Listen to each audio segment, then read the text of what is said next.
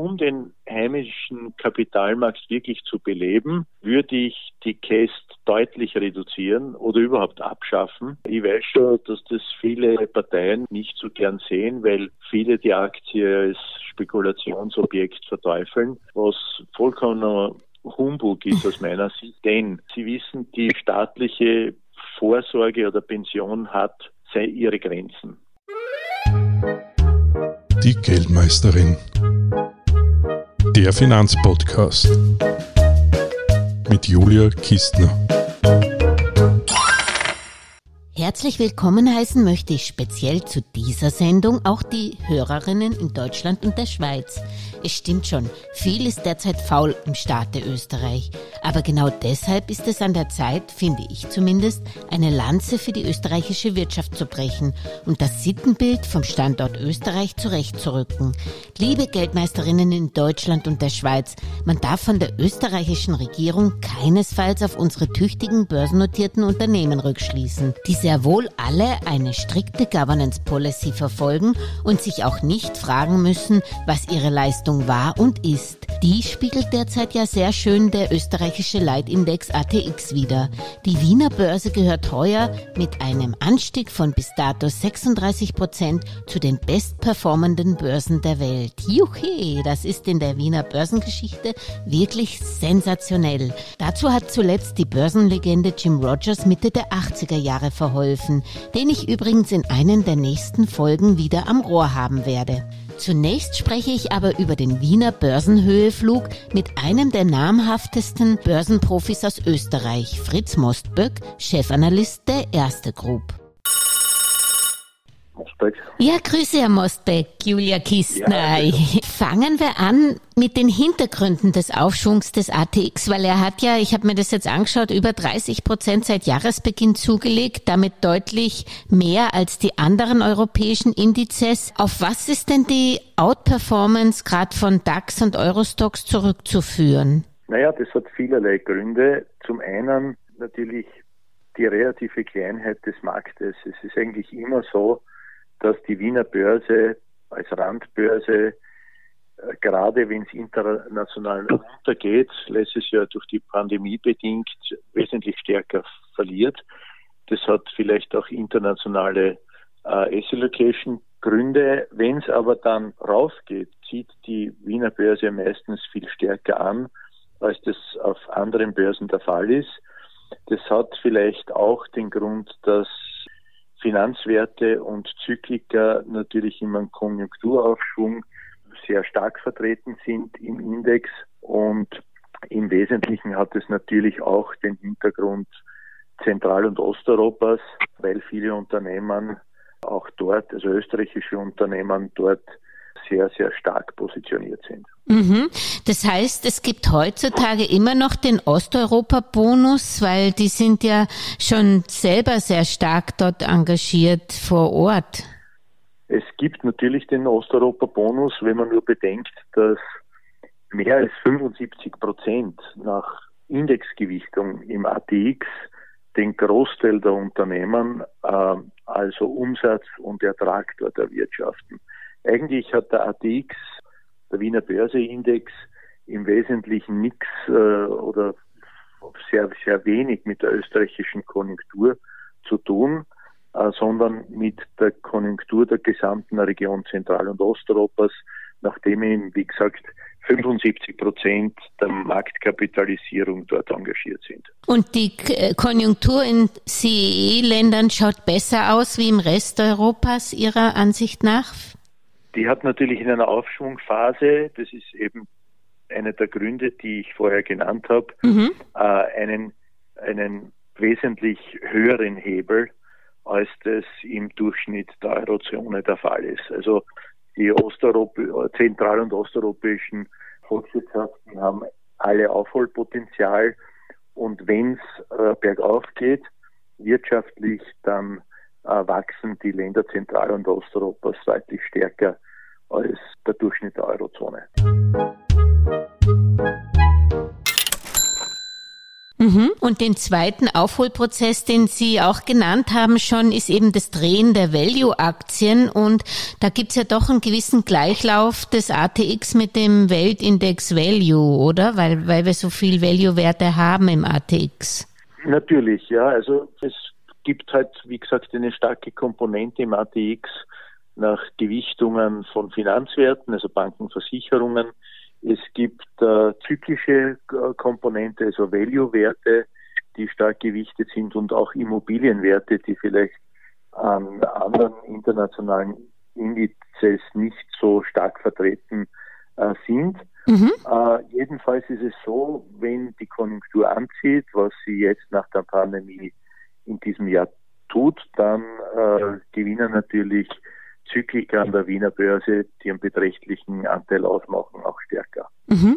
Hat eine bessere Berichtssaison auch dazu beigetragen oder war das nur der Gleichklang in Europa mit den guten Hat Berichten? Natürlich genauso beigetragen, weil die Gewinne im Schnitt natürlich deutlich im Anziehen begriffen sind. Mhm.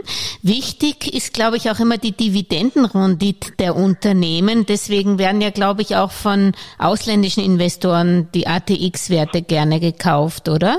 Naja, das ist zurzeit eigentlich fast überall so, wo Rendite bzw. Dividende zu holen gibt.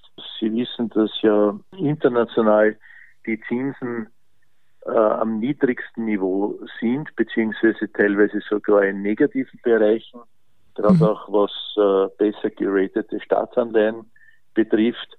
Das heißt, Faktum ist, dass man sich natürlich auch auf die Dividenden fokussiert, die in etwa äh, für Österreich im Durchschnitt 3,7 Prozent für heuer ausmacht mhm. und wahrscheinlich an die 4 Prozent geht für nächstes Jahr. Mhm. Also im Vergleich jetzt nur rein zu, zur Zinslandschaft ist es natürlich auch äh, attraktiv. Mhm.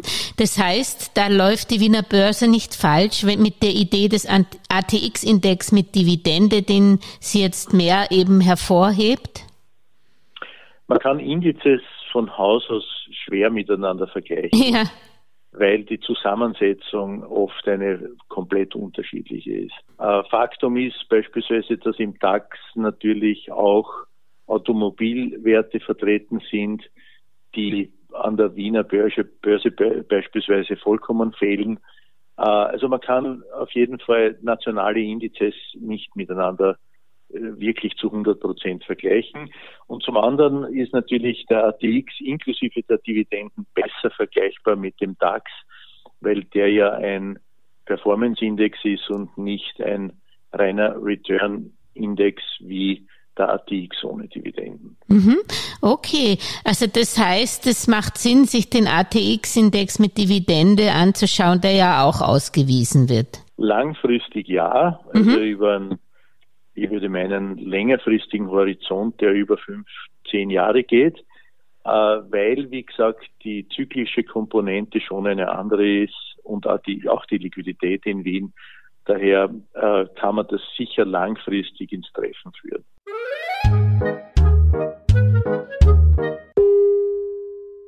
Apropos, der DAX wird ja gerade umgebaut oder es steht schon fest, eben auf 40 erweitert. Ist so ein Umbau äh, auch sinnvoll für den ATX oder ist er überhaupt möglich bei der geringen Titelanzahl in Wien? Naja, äh, das kann man eigentlich so nicht hundertprozentig sagen, weil der ATX fokussiert sich ja auf die 20 wesentlichen Blue Chips, aber es gibt ja auch den ATX Prime, den man sich schon auch anschaut, der die 40 äh, wesentlichen Werte in, an der Wiener Börse zusammenfasst. Also eigentlich gibt es so einen Index an der Wiener Börse schon. Und wenn man jetzt noch mehr Aktien, also speziell auch in dem Biotech-Bereich nach Wien bringen möchte, glauben Sie, dass das überhaupt möglich ist, obwohl wir ja eine starke Start-up-Szene und Förderung dort in Wien haben, zum Beispiel gerade für Biotech.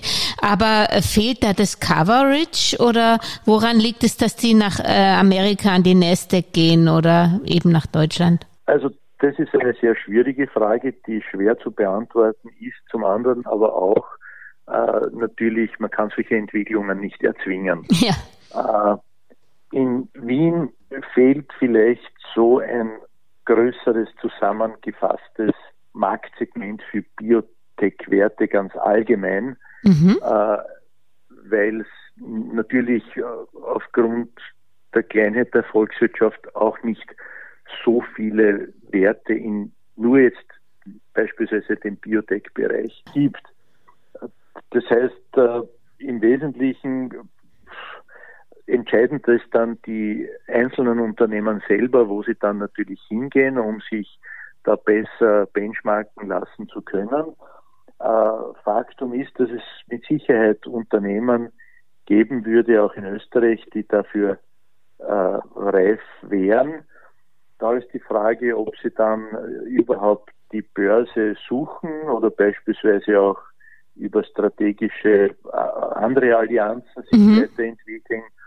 Aber Faktum ist natürlich, dass die Börse sicher ein geeignetes Vehikel wäre, um auch solche Unternehmen an der Wiener Börse jetzt weiterzuentwickeln.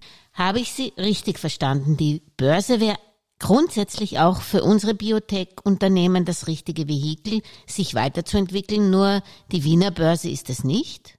Nein, also mhm. wie gesagt, ich meine ja, österreichische Biotech-Werte gibt es nicht so viele in genau. einer Markttiefe. Die suchen dann natürlich äh, den Anschluss äh, in einem solchen Marktsegment, wo sie sich mit anderen gleichartigen Unternehmen vergleichen können. Aber im Wesentlichen glaube ich, ist meine persönliche Meinung, dass solche Unternehmen dort natürlich auch untergehen, mhm. weil seine, also beispielsweise an der Nasdaq oder auch an der Schweizer Börse oder sonst irgendwo, weil natürlich die Wahrnehmung dort unter so vielen Unternehmern eine wesentlich geringere ist, würde ich meinen. Äh, daher wäre es wahrscheinlich in Wien besser, wenn man sich hier eben an einer Randbörse mit äh, lokalem Hintergrund auch entsprechend gegenüber institutionellen Investoren präsentieren können. Das wäre eine Chance, sozusagen die Wiener Börse in dem Fall. Also ich glaube, dass die Wahrnehmung an der Wiener Börse gerade gegenüber auch speziellen Investoren, die es natürlich hier auch gibt und die unsere Werte suchen, eine größere ist. Zum Abschluss noch, was könnte denn die Regierung noch machen, um den österreichischen Kapitalmarkt zu stärken? Wir kennen die Ankündigung vom Herrn Blümel zum dritten Mal, dass es sozusagen äh, bei der KEST was tun soll für die langfristige Vorsorge. Was wäre denn noch notwendig? Oder wer Na, ich glaube, das wäre der wesentliche äh, Punkt aus meiner Sicht, dass ja. man bei der Wertpapierkäste etwas macht. Äh, die ja erhöht wurde und eigentlich aus meiner Sicht in Summe gesehen in das österreichische Budget von den Steuern her ja gar nicht so viel äh, einbringt. Mhm. Äh, also ich glaube, um den heimischen Kapitalmarkt wirklich zu beleben, würde ich die Käst deutlich reduzieren oder überhaupt abschaffen. Ja. Äh, ich weiß schon, dass das viele Parteien oder andere Interessensvereinigungen vielleicht nicht so gern sehen, weil viele die Aktie als Spekulationsobjekt verteufeln, was vollkommener Humbug ist aus meiner Sicht, denn äh, Sie wissen, die staatliche Vorsorge oder Pension hat ihre Grenzen. Das ist mhm. einmal Faktum. Vor allem für die jüngeren, äh, für die jüngere Generation, wenn man jetzt denkt auf Jahrzehnte hinaus, wird sich nicht alles über den Staat finanzieren lassen. Gerade auch wenn durch die Pandemie etc. die Budgets äh, und die Verschuldungen der Staaten explodieren. Äh, daher hat äh, die staatliche Vorsorge eingeschränkte Möglichkeiten. Positiv sind jene, die betriebliche Vorsorgekassen haben oder zusätzliche Betriebspensionen und natürlich die dritte Säule, indem man selber vorsorgt. Aber wie kann man vorsorgen, wenn man eigentlich mit der Käst äh, behindert wird in der ja. privaten Vorsorge? Die Geldmeisterin wollte es jetzt wissen, ob es derzeit noch einen politischen Willen gibt, die private Vorsorge unter anderem mit einer Kästbefreiung von langfristigen Gewinnen zu fördern. Oh je. Folgendes bekam ich vom Sprecher des Finanzministers Blümel zu hören. In der aktuellen Steuerreform ist die Kästbegünstigung noch nicht eingeflossen. Super. Von den Regierungspartnern der Grünen bekam ich Folgendes als Antwort. Eine Ausweitung der unsicheren zweiten und dritten Säule ist vor allem für Versicherungsunternehmen interessant. Im Kern bleibt dieses Geschäft spekulativ.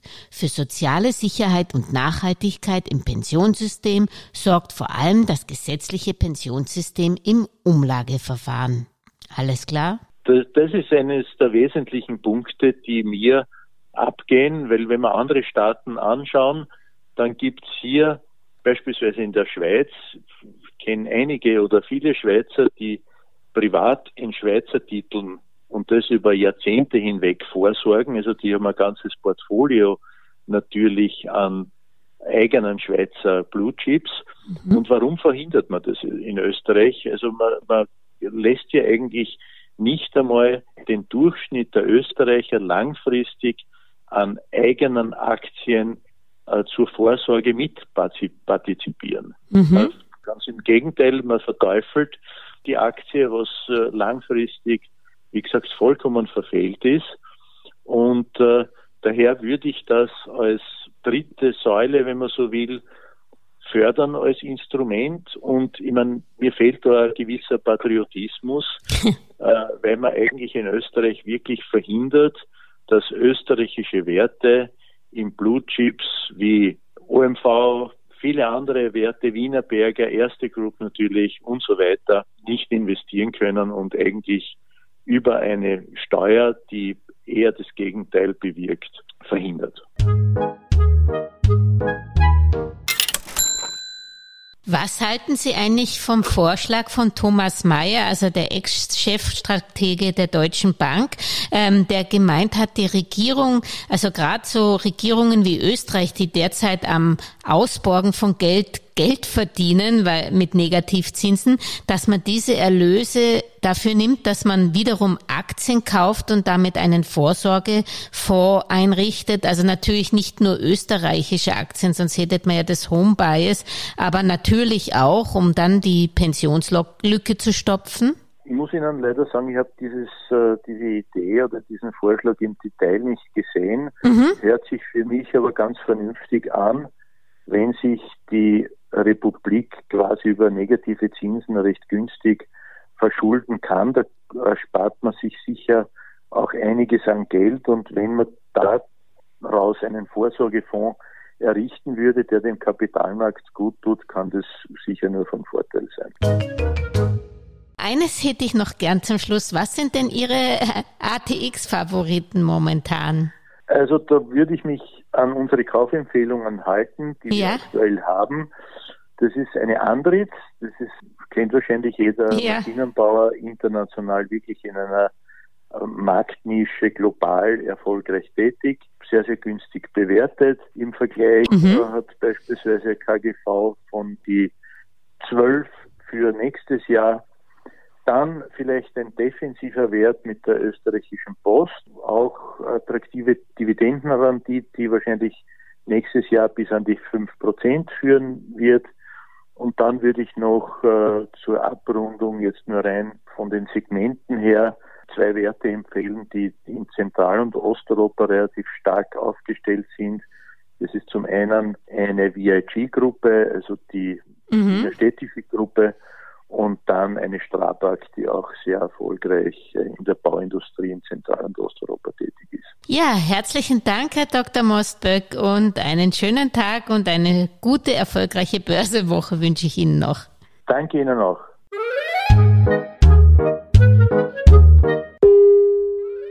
Über aktuelle Börsenaufreger und Ereignisse berichtet Werktag für Werktag übrigens die kleine Podcast-Schwester der Geldmeisterin, die Börsenminute.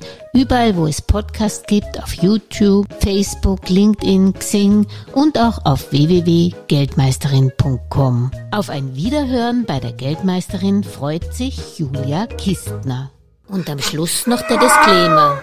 An dieser Stelle wie immer der wichtige Hinweis, dass die Inhalte dieses Podcasts, der Videos und der Webseite geldmeisterin.com ausschließlich der allgemeinen Information dienen und die ganz persönliche Meinung der Geldmeisterin und von Julia sind. Es handelt sich keinesfalls um Investmentempfehlungen, Rechts- oder Anlageberatungen. Das Gesagte, Geschriebene und Dargestellte kann und soll auch nicht das persönliche Gespräch mit deiner Finanzberaterin ersetzen. Auch sind weder die Geldmeisterin noch Julia Kistner informiert darüber, wie es mit deiner Vermögenssituation ausschaut, deinen Bedürfnissen, familiären Umständen, deinem Finanzwissen, die Risikoneigung oder deinen Anlagehorizont. Anlegen erfolgt daher auf eigene Gefahr. Die Geldmeisterin und Julia Kistner haften nicht für Anlageentscheidungen, die aufgrund ihrer Medienbeiträge getroffen werden. Kurzum, für die Geldmeisterin und Julia Kistner war es immer ein Vergnügen, dich bei deinem Vermögensaufbau zu inspirieren. Auf deinen eigenen, persönlich richtigen Geldesel musst du schon selbst setzen. Viel Erfolg!